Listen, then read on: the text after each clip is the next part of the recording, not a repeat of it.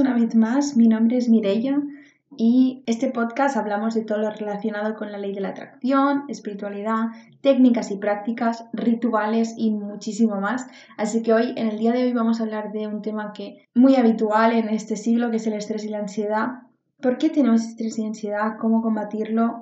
¿De dónde puede venir? Etcétera. Entonces yo creo que desde siempre pongo un poco de contexto. Siempre soy una persona muy perfeccionista, una persona que se cree que el día tiene 48 horas y tiene 24 y eso hace que llevemos un constante ritmo de, estrés de lo siguiente, lo siguiente, lo siguiente, sin pensar un poco en, el cuerpo. ¿no? Entonces yo creo que no soy la única persona que es así, hay muchísima gente en los últimos años, especialmente gente joven cada vez más, que se ve afectada por un ritmo de trabajo, ya sea impuesto ¿no? por universidad, colegio o un poco autoimpuesto, porque al final llega un punto que cuanto y si tú eres una persona perfeccionista o eres una persona workaholic, ¿no? La palabra es en inglés de esa persona que se adicta al trabajo, tú buscarás la manera para, para tener más faena, para tener más trabajo, ¿no?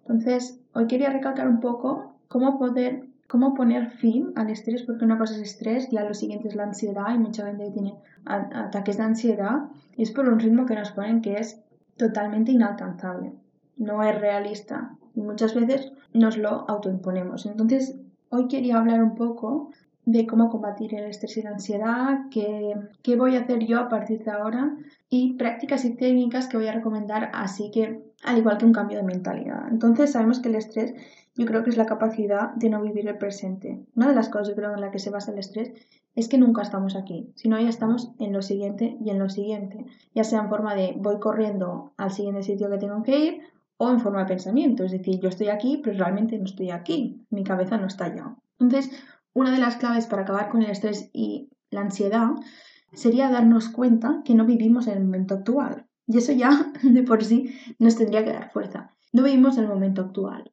Una persona tranquila, serena, es consciente de dónde está, es consciente de lo que hace, disfruta el momento. Una persona en general con estrés o ansiedad no piensa dónde está, siempre está pensando en lo próximo, y esto es algo que pasa siempre en las personas que tienen estrés. Si os fijáis, siempre están preocupadas por lo siguiente, no por lo que está ocurriendo casi. Es como que ya ven lo siguiente. Una de las cosas que es importante si sufres de ansiedad o de estrés es poner la intención de que tú pondrás de tu parte para encontrarte mejor. Es difícil, son muchos años haciendo, teniendo estos pensamientos que acompañan el estrés. El estrés y la ansiedad al final muchas veces vienen, especialmente el estrés, yo me he fijado que mucha gente lo tienen, esos que son, que controlan todos, control freaks, esa gente que quiere controlar absolutamente todo y a veces no se puede controlar todo. Entonces, un poco cuando genera ese malestar o ese estrés, mucha gente quiere tener todo organizado, todo pautado. Como ya sabemos, la vida no se puede ultra organizar. Y eso lo dice una persona mm, que le gusta el orden, es organizada, no creo que tenga TOC, pero soy una persona organizada y siempre he creído que con una disciplina y una organización uno puede llegar donde quiera. Pero a veces organizar, la organización está bien hasta cierto punto. Organizar absolutamente todo son unas expectativas tan altas que suelen acabar en fracaso. Entonces, una de las cosas es asumir de una persona esta ansiedad y es que la vida será imperfecta. Lo primero es asumirlo. No se puede controlar absolutamente todo. No podemos organizar todas las horas de nuestro día. Porque al final, si todo está organizado, todo está controlado, ¿dónde hay el espacio para que ocurran cosas diferentes maravillosas. ¿Os habéis fijado que hay muchas de las cosas que nos han pasado buenas, no todas, algunas han estado de forma espontánea? No nos lo esperábamos, hemos conocido a esta chica, a este chico, no nos lo esperamos y al final cambiamos el otro momento de viaje y, y fuimos a un sitio mucho mejor.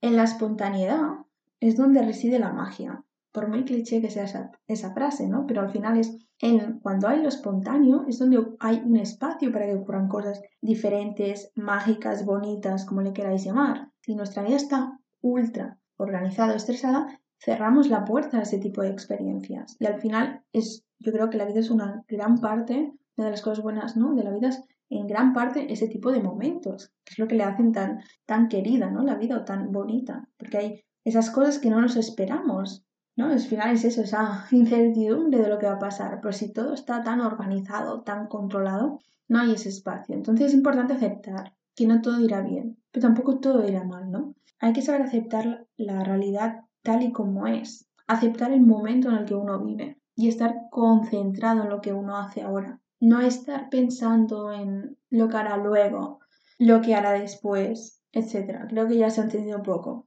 Otra de las cosas que quiero recalcar con la gente de estrés y ansiedad es normalmente los pensamientos eh, de preocupación autodestructivos. En general, mucha gente que padece estrés o ansiedad es debido a preocupaciones que tienen, ya sean preocupaciones existentes o preocupaciones ya autocreadas en su mente de cosas que no saben que van a pasar, pero ya se han decantado hacia un lado. Entonces, en ambos casos, pero especialmente en los pensamientos generados de cosas que hipotéticamente van a pasar de cierta manera, es importante identificar. Siempre digo que la clave para uno cambiar es identificar esos aspectos que no le agradan que no le agradan de él y por lo tanto identificar esos hábitos y esos pensamientos que dan valor a esa actitud o a esa forma de ser que no te gusta de ti. Es un hipotético caso que tú quieras cambiar una cualidad tuya, una característica, mejor dicho, tuya, ¿no? Es identificar qué es lo que la sostiene y especialmente ver en qué momento de tu vida, ¿no? empezaste a, a, ser así. Todo esto venía para explicar un poco que la gente en general que tiene estrés y ansiedad, muchos de estos estrés y ansiedad vienen en forma de preocupaciones, ya sea por preocupaciones que hemos, como he dicho, autocreados y por lo tanto como creadores de esas preocupaciones se pueden solventar como quitándole ¿no? los pensamientos, frases, ¿no? especialmente el diálogo interno que, que soportan ¿no? esa preocupación y si son generadas es lo mismo. Una persona preocupada por algo, aunque sea en parte verdad, ¿no? Y haya una, aunque sea una realidad eh, complicada, la preocupación no da solución. la preocupación da más preocupación, da más problemas. Cuando uno tiene un problema, una de las cualidades que probablemente vemos en todas esas personas que admiramos, me refiero a personas como familia, amigos que son muy positivas, es el optimismo. Todas esas personas tienen la misma cualidad y es el optimismo. Se mantienen optimistas sobre lo que pasará. Y es difícil, no vamos a ir aquí de... Es difícil mantenerse optimista en situaciones complicadas, ¿no? Aquí está la clave, es el confiar en que todo irá bien, ¿no? Entonces, cuando uno tiene una preocupación, y al menos lo que suelo hacer es hablar con lo que tú queráis llamarlo, ¿no? Dios, energía, universo, lo que queráis, y le digo, mira, estoy preocupada por esto, me gustaría que me ayudaras a lidiar con ello. Yo no puedo más, estoy confundida, no me siento bien, me está agobiando mucho, te pido por favor que lidies. La fe. La fe, ya hice un episodio sobre esto, es súper importante, al menos en la gente que es espiritual o en la ley de la atracción. Hay que tener fe. La fe, dicho en otras palabras, se traduce como confianza de que todo irá bien, confianza de que no estás solo. Mucha gente practica la fe sin ser de ninguna religión, aunque es verdad que vemos la fe en muchas, muchísimas ¿no? religiones del mundo. De hecho, es una de las bases de muchas religiones, ¿no? Es el, hablar con, el Dios, ¿no? De esa religión. Entonces, la fe es una manera de compartir esas preocupaciones. Yo entiendo que haya muchísima gente que no quiere preocupar a la gente a su alrededor, porque cada uno al final lleva su mochila, ¿no? Y hay mucha gente que no, que no comparte sus preocupaciones, no comparte sus problemas, aunque los problemas son, son de todos, ¿no? Al final, eso llegará en otro capítulo, pero todos, todos somos uno, verdad, al final todos estamos como súper conectados, al verdad, pero bueno, mucha gente tendemos a, guarda, a guardárnoslo, ¿no? No compartir esas dificultades y es normal, pero solos todo es más difícil de digerir que juntos, entonces te animo que si no eres una persona de expresar tus preocupaciones a tus seres queridos, intentes hablar, aunque sea igual extraño para ti, en forma del nombre que tú quieras, Dios, energía, universo, para que te ayude. Y le digas eso, por favor, me estoy agobiando, me está superando, échame una mano, te pido por favor que me ayudes. Es esa fe, esa, esa confiar en que todo irá bien, porque todo irá bien al final si uno de verdad lo cree. Y es que aquí está la clave. Muchas, mucha gente ya de primeras no cree que las cosas que vayan bien. Entonces, si tú no crees que la cosa vaya bien, ¿por qué seguimos intentándolo? Esa es la pregunta.